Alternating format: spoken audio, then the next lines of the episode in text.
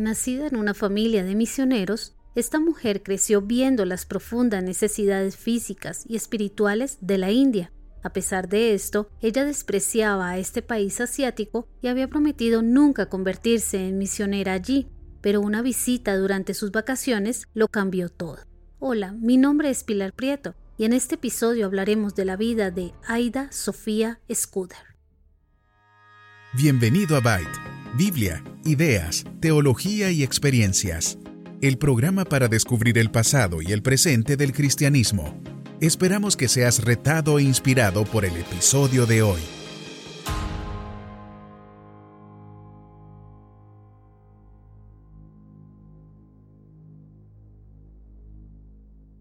Aida nació el 9 de diciembre de 1870 en la India su padre era el doctor John Scudder, parte de una larga línea de misioneros médicos que comenzó con el abuelo de Aida, el reverendo doctor John Scudder, quien con sus siete hijos se convirtió en misionero. En cuatro generaciones, la familia Scudder envió a 42 misioneros a la India y a otras naciones. D. L. Moody invitó a Aida a estudiar en su seminario para niñas Northfield, en Massachusetts, Estados Unidos. Inicialmente, ella esperaba casarse, establecerse y tener una familia en Norteamérica después del seminario.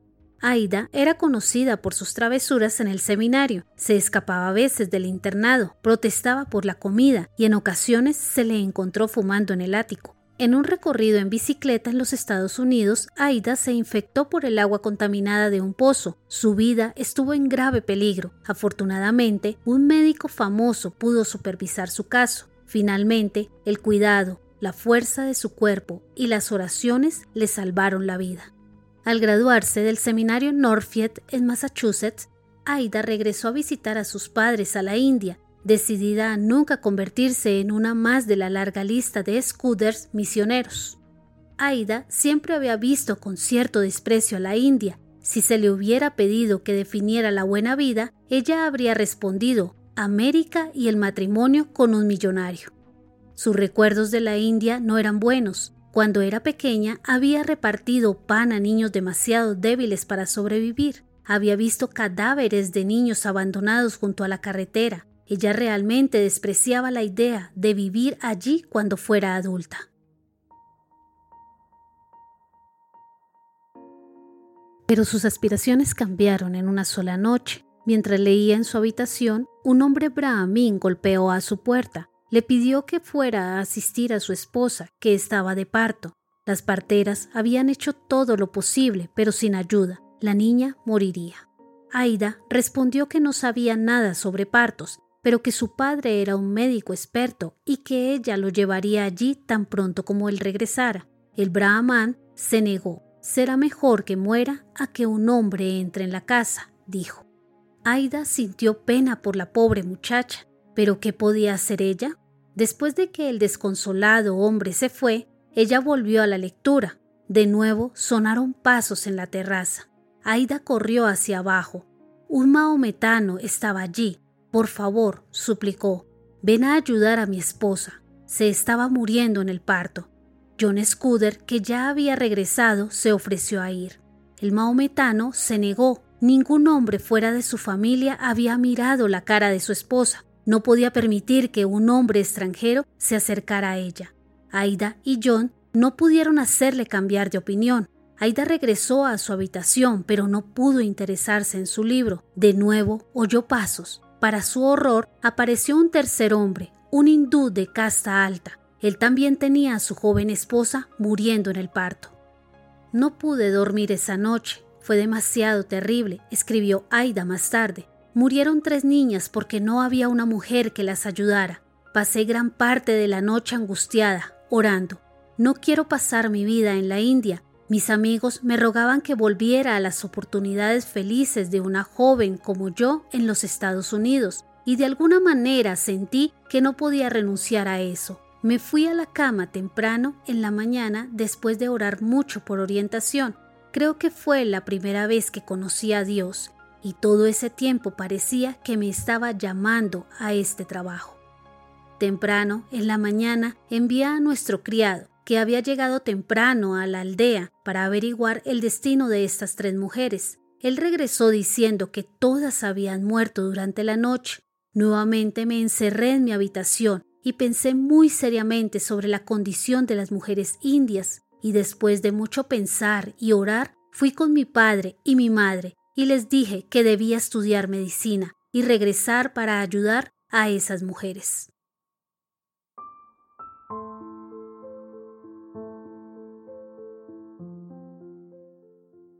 Afortunadamente para Aida, Elizabeth Blackwell había abierto el camino para las mujeres en la escuela de medicina. Aida podría estudiar en escuelas de primer nivel. Su decisión de convertirse en médica misionera no parecía inútil para un público que ya conocía el trabajo de Clara Swain, la primera mujer médica misionera de la India. Finalmente, se graduó de la Facultad de Medicina de la Universidad de Cornell en la primera clase abierta para mujeres. Ya Aida era una médica muy bien entrenada y estaba lista para regresar a la India, pero no quería llegar con las manos vacías. Aida recordaba a las niñas novias embarazadas antes de que sus cuerpos estuvieran maduros para tener bebés. Siempre se le venía a la mente esas mujeres encerradas en sus casas, sin nada que beber mientras sufrían por su enfermedad, porque los sacerdotes decían que era peligroso que salieran. Sí, se necesitaba un hospital para mujeres. Había un médico por cada 10.000 personas en la India. Los practicantes tradicionales de medicina tenían algunos remedios. Por ejemplo, un médico podría tratar una enfermedad ocular con una mezcla de pimienta molida y vidrio. Como este, muchos otros tratamientos resultaban muy dañinos. Aida no quería que esto siguiera pasando, así que se propuso recaudar el dinero suficiente para construir un hospital para mujeres en Velore, una ciudad ubicada al suroeste de la India. A pesar de la incredulidad que generaba el proyecto entre quienes estaban a su alrededor, Aida se propuso recaudar el dinero, así que inmediatamente se dedicó a la recaudación de fondos, llamando a cualquiera que creía que la podría ayudar. Milagrosamente, un banquero de Nueva York se compadeció de la joven misionera, fue convencido del proyecto y donó una suma equivalente al 20% del presupuesto para la construcción del hospital. Finalmente, Aida logró recaudar el dinero necesario y se fue a la India con un proyecto y con el dinero para financiarlo.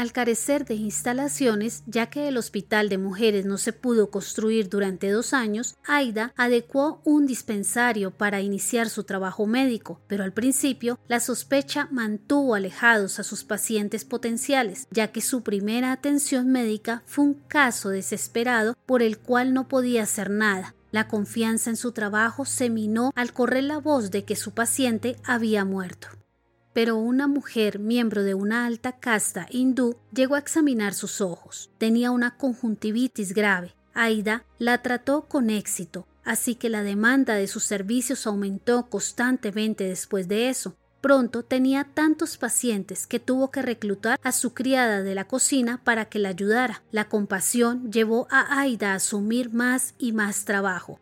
Pronto atendió 100, 200, 300, incluso 500 pacientes al día. Aida llevó sus servicios al campo en una carreta de bueyes, operando en las orillas de las carreteras. Mientras conducía casa cansada por la noche, hombres y mujeres la llamaban para atender casos de urgencia. El nivel de agradecimiento de sus pacientes era tal que algunos de ellos se arrodillaban ante Aida, creyéndole la encarnación de un dios.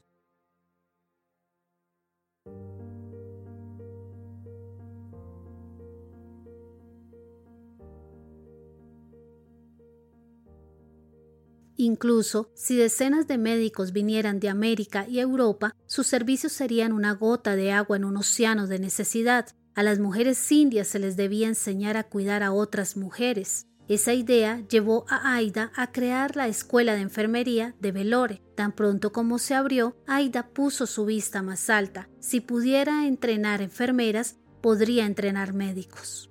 Nunca satisfecha, en 1918, con la ayuda de mujeres de muchas denominaciones, fundó una universidad para capacitar a mujeres en la medicina. No fue fácil. Aida hizo el trabajo de seis personas. Los patrocinadores lucharon mucho durante la Gran Depresión y la Segunda Guerra Mundial para recaudar fondos para apoyar a Velore a medida que crecía.